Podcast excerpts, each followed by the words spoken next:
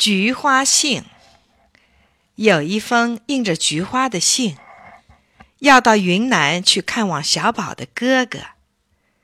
小宝把他送进路边的绿信桶里，他便和许多小伙伴们头碰头、肩并肩的挤在一起了。突然，咔嚓一声，信筒门开了，一位邮递员阿姨把菊花信。和他的伙伴们放进皮包，骑上自行车向邮局驶去。菊花信来到邮局，哈，这里真热闹，小伙伴多得数也数不清。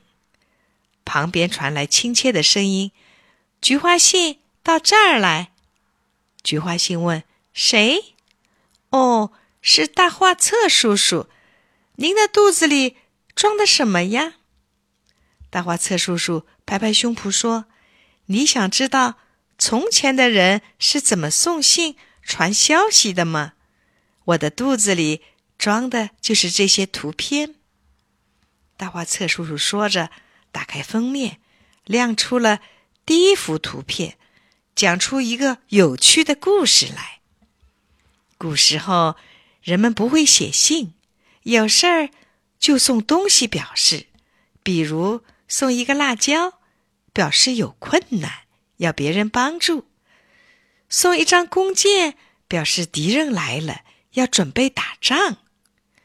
菊花信说：“辣椒、弓箭就是信，真有趣儿。”大花册叔叔展开第二张图片，说：“送东西当信太慢了，后来有了书信，可是不管几十里。”几百里远，都要送信的人骑着马儿跑啊跑啊。菊花信说：“哎呦，那多费劲啊！”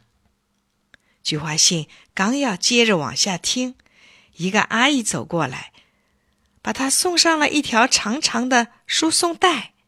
真怪，刚才菊花信和他的小伙伴们还是横七竖八的，可是。随着一阵机器的嚓嚓声，他们立即排好了队伍。一眨眼功夫，每个小伙伴身上的邮票都被盖上了邮戳。